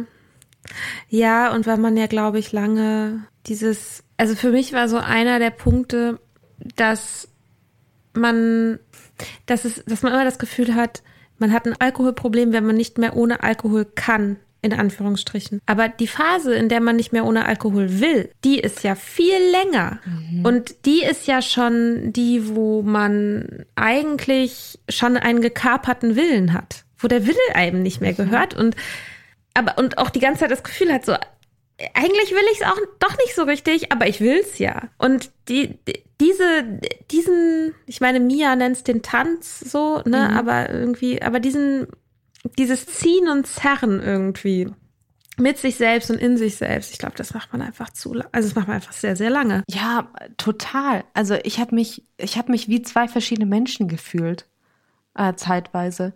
Wirklich so mhm. dieses Morgens, wenn du gerade aufwachst und den letzten Abend bereust und dir so denkst so, nope, das hat jetzt gereicht, nie wieder, heute Abend auf gar keinen Fall, heute Abend auf gar keinen Fall. Und das hat so bis um vier gereicht, bis um fünf, dann war Feierabend. Mhm. Dann habe ich mich in die U-Bahn gesetzt, dann bin ich am Supermarkt vorbeigelaufen und bin da rein und dann ging es gerade abends weiter. Mhm. Und wenn ich abends, selbst abends noch im Zwiespalt war, dann habe ich irgendjemanden angerufen und dann habe ich mir das irgendwie immer im Kopf richtig gedreht, dass, naja, wenn du dich mit Freunden unterhältst, kannst du ja kannst du ja auch einen Wein dazu trinken oder so, ne? Mhm. Und dieses, da, da hast du absolut recht, diesen Tanz, den tanzt man viel zu lange, äh, unglaublich lange, um, ähm, bis man irgendwie so merkt, so, ich glaube, das hast du auch mal gesagt, so man muss vom Tisch aufstehen. So. Mhm. Und das, das finde ich wirklich ein unglaublich gutes Bild, weil das muss man wirklich machen. Man muss aufhören zu diskutieren und aufstehen und gehen. Und ja.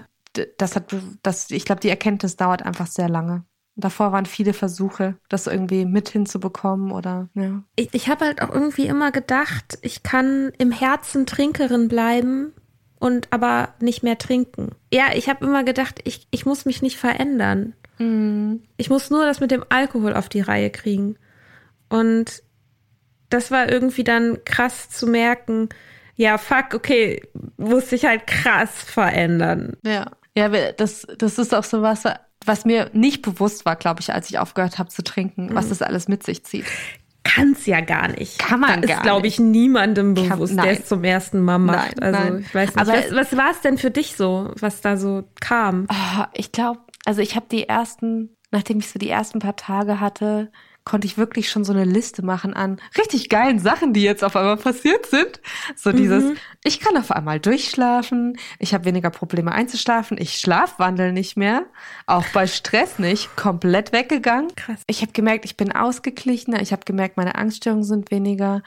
Ich habe gemerkt, ich bin irgendwie mehr im Reinen mit mir, so kitschig es irgendwie klingt, mhm. aber ich so, ich mag mich, ich habe wieder so ein bisschen Vertrauen in mich und mein Vertrauen in mich wurde immer größer. Und, und so die Liste wurde irgendwie immer länger an Sachen, die passiert sind. Ich glaube, wenn solche Sachen passieren, kannst du gar nicht umhin, dass sich was verändert. Mhm. Und, und dann war irgendwie auch noch so ein ganz wichtiger Punkt so in meinem Prozess, so irgendwie mein Sober-Dasein so zu stärken, war einfach so, okay, und du lernst jetzt alles zu dem Thema, was es zu lernen gibt, weil je mehr du weißt und je mehr du verstehst, was da passiert, desto mehr kannst du nachher irgendwie so deiner dummen Stimme im Kopf, die wieder äh, Alkohol will, sagen, so, hau ab, keiner braucht dich. Ja, da ist, hilft halt so ein ADHS-Hyperfokus, ne? Voll. Also die ersten paar Wochen war da, war nur das Thema. Und ich glaube, das ja. war auch gut so. Also das ja. hat mir total geholfen.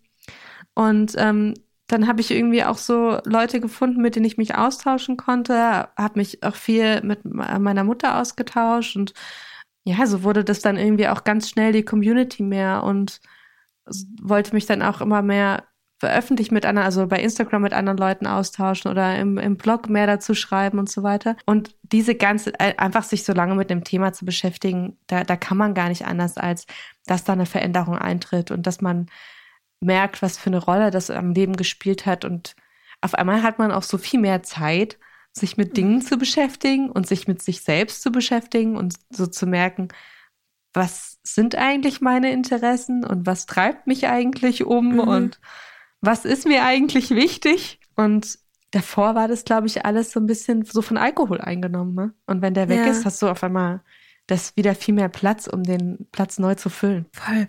Ey, ich weiß noch, jahrelang, also wirklich lange Zeit, dass ich mir mir nichts eingefallen ist, was man abends machen kann, außer zu trinken. Ich habe immer gefragt, was machen die Leute abends? Was? Die, die kommen jetzt von der Arbeit, okay, die machen sich was zu essen, wie, was, und dann? Was machen die denn dann? Aber ich meine, da ist natürlich äh, der Aspekt von völlig fertig sein. Also natürlich ist man auch völlig fertig, weil man noch verkartet ist vom letzten Tag und so. Und weil man ein Leben führt, das man eigentlich so nicht führen kann, weil man in einer unhaltbaren Situation bleibt. Egal, aber trotzdem ist man halt irgendwie jeden Abend dann, ich denke, ja, also genauso wie halt genau dieses Rätsel, wie Leute nach der Arbeit noch in der Lage zu irgendwas sind, war die mhm. Frage, was, machen, was, was macht man denn? So. Ja, ich hätte mir das auch nicht vorstellen können. Also ich mache jetzt auch einfach ganz viele Sachen, wie ich sie vorher gemacht habe, nur ohne Alkohol. Mhm. Ich telefoniere ja. abends, ich schaue Fernsehen, ich lese mal ein Buch, wenn ich noch einen Kopf dafür habe. Ja. Manchmal sitze ich auch einfach nur am Handy und merke, es ist 10 Uhr abends. Ich gehe jetzt schlafen. ja. ja. Das ist alles nicht super spannend, aber die Abende funktionieren wunderbar. Aber das habe ich mir auch mhm. nicht vorstellen können. Ich habe mir auch nicht vorstellen können, wie man sich mit Freunden treffen kann und nicht trinkt. Mhm. Ich habe gedacht, das gehört dazu. Und dann habe ich irgendwie jetzt so nach und nach gemerkt, ich kann mich mit Freunden treffen und ich trinke halt abends irgendwie eine Fassbrause oder worauf auch immer ich Lust habe und das ist voll in Ordnung. Und mhm. da fehlt überhaupt nichts. Bei mir ist auch so ein bisschen jetzt so der Next Next Level. Ich war letztens beim Grillen, so in so einem Kleingarten mit so ein paar Leuten, alles Corona-konform natürlich. Und ich faste ja gerade Zucker. Das heißt, ich trinke halt nicht mal gerade irgendwelche Limos oder Brausen oder so. Und dann saß ich da wirklich so mit meiner Wasserflasche am Tisch und wow. hab, also ich habe mich halt, also letztens auch ein Freund meinte irgendwie zu mir, also ich habe ihn gefragt, ob er Bock hat, mal mit mir Espresso trinken zu gehen. Also Espresso und kaltes äh, richtig sprudeliges Wasser. Das ist halt momentan, es ist halt der Drink, der noch kickt. So. Ähm, und der irgendwie vielleicht auch noch so ein bisschen was wie Stil hat. Ähm, auf jeden Fall meinte er so, er trinkt gerade keinen Espresso, auch wenn ich eine Limo trinken wollte. Ich meine so, ich faste gerade Zucker. Er meinte so, irgendwann wird sich der Wind in dir spiegeln. das war nicht so ein, ich hatte das irgendwie so einen schönen Ausdruck. Ähm, es halt auch echt so ist, dass ich irgendwie so denke, Alter, Mika, wo soll das ein Ende haben? Aber es ist irgendwie auch schön. Es ist auch ein schöner Prozess. Ja, voll. Also ich finde, man entdeckt sich selber so wieder und man entdeckt so wieder, also man, man entdeckt so Sachen, die irgendwie zum Leben gehören können, die bei anderen vielleicht schon ewig zum Leben gehören und man kann so ein bisschen austesten, was man so, was, wie man so sein will und was man so haben will im Leben. Das ist doch total schön. Mhm. Und da ist halt endlich auch Platz dafür. Und ich glaube, dass das auch also das ohne mit dem Alkohol aufzuhören, hätte ich es, glaube ich, auch wirklich nicht geschafft, irgendwie so zu merken, du musst wirklich nicht alles selber lösen. Auch wenn ich das immer noch sehr viel mache und das, da bin ich auch immer noch ganz am Anfang vom Prozess, aber allein irgendwie zu merken, du kannst ähm, zu einem, einer Psychologin gehen, du kannst dir da Hilfe holen, du kannst danach fragen, so, ich möchte jetzt wissen, was das ist. Das ist mir so richtig bewusst geworden, als ich dann da saß, so, krass, vor einem Jahr hättest du das niemals geschafft. Du hättest dich einfach nicht dazu überwinden können. Du wärst gar nicht mutig genug dazu gewesen. Und nicht mal mutig, aber du, du hättest nicht die Kapazität dafür gehabt, irgendwie so. Nicht mhm. das Mindset dafür. Und allein schon zu merken, dass sowas jetzt möglich ist, ja, was ist da? Das, da ist noch so viel Platz nach oben. Ja. Keiner weiß, was kommen wird. Ey, es wird, es wird einfach nur noch besser werden. Ja, ich glaube so, auch. Ich sag's dir. Ich also auch. auch, also so gewappnet mit der Nüchternheit mhm. und mit der ADHS-Diagnose erobern wir die Welt. Ich glaube auch. Ich, ich, ich bin auch so stolz auf äh, mich. Ich, ich glaube, ich habe früher nie sagen können, ich bin stolz auf mich, nie so richtig. Aber ich bin so stolz auf mich, dass ich es geschafft habe, vom Alkohol wegzukommen, dass ich es geschafft habe, ähm, irgendwie dafür zu, daran zu arbeiten, auch eine Diagnose zu bekommen und so ein bisschen dahinter zu blicken, so was ich habe. Und ich bin so stolz auch auf jeden anderen, der mir erzählt, so ich habe jetzt irgendwie, ich bin jetzt bei zwei Wochen ohne Alkohol oder oder sowas. Mhm. Ich ich ich werde, das wird nie müde, das wird nie langweilig werden, ja, sowas zu hören ich bin da so stolz auf alle Leute, dass, dass man das so hinbekommt. Und ich glaube, das wird ewig so weit, also mit, mit diesem, wie soll ich sagen, so mit dieser Sache gewappnet, dass ich das geschafft habe. Und das war wirklich das Schwerste, was ich jemals in meinem Leben geschafft habe, weiß ich einfach, ich, ich kann, ich werde die nächste Bundeskanzlerin, ich kann alles schaffen, wenn ich will. Hyperfokus an und los geht's. ja, das ist äh, voll das schöne Schlusswort eigentlich. Ja. Wir können alles schaffen. Ja, ja wir können, können alles schaffen. Naja, wir sind auf jeden Fall gewappnet dafür, dass wir, wir wissen, dass wir, dass Gefühle uns nicht umbringen, mhm. dass wir sie aushalten können, dass wir uns ihnen stellen können und dass wir dazu, dass wir das auch immer wieder machen werden, weil wir das alles schon mal gemacht haben. Ich glaube, jedes Problem, was jetzt so kommt, ist auch wieder nur eine Variation darauf. Ja, das, das ist wirklich was, was ich im letzten Jahr echt äh, bei ganz vielen Sachen merke, so, okay, das war schwierig, du hast dich dazu überwunden, du hast es irgendwie durchgestanden. Es war am Ende doch nie so schlimm, wie du es gedacht hast. Also es hat sich, meine Ängste haben sich noch nie bestätigt. Egal mhm. wie, was für Ängste das waren, egal zu welchem Thema. Und mittlerweile kann ich an Sachen rangehen und weiß jetzt schon, die letzten 15 Mal haben auch geklappt, obwohl du dich genauso gefühlt hast und dieses Mal wird es auch klappen. Und die Erkenntnis zu haben allein, mhm. es bringt einen unglaublich viel weiter. Ja. Das ist echt so. Voll schön.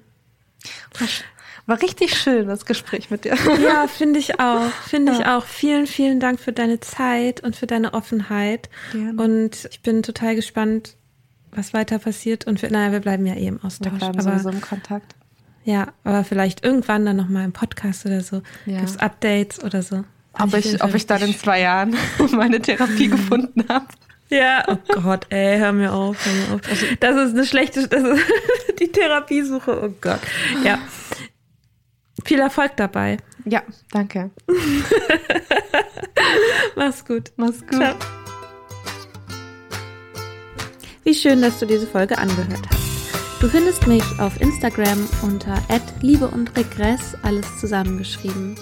Wenn das, was wir hier so über Alkohol erzählt haben, mit dir resoniert hat, dann ist vielleicht der Soda Club auch was für dich. Den findest du, naja, da, wo du diesen Podcast anhörst und außerdem unter www.sodaclub.com und auf Instagram unter sodaclub-com.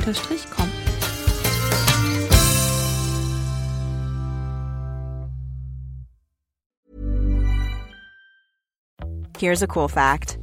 A crocodile can't stick out its tongue. Another cool fact you can get short term health insurance for a month or just under a year in some states. United Healthcare short term insurance plans are designed for people who are between jobs, coming off their parents' plan, or turning a side hustle into a full time gig. Underwritten by Golden Rule Insurance Company, they offer flexible, budget friendly coverage with access to a nationwide network of doctors and hospitals. Get more cool facts about United Healthcare short term plans at uh1.com.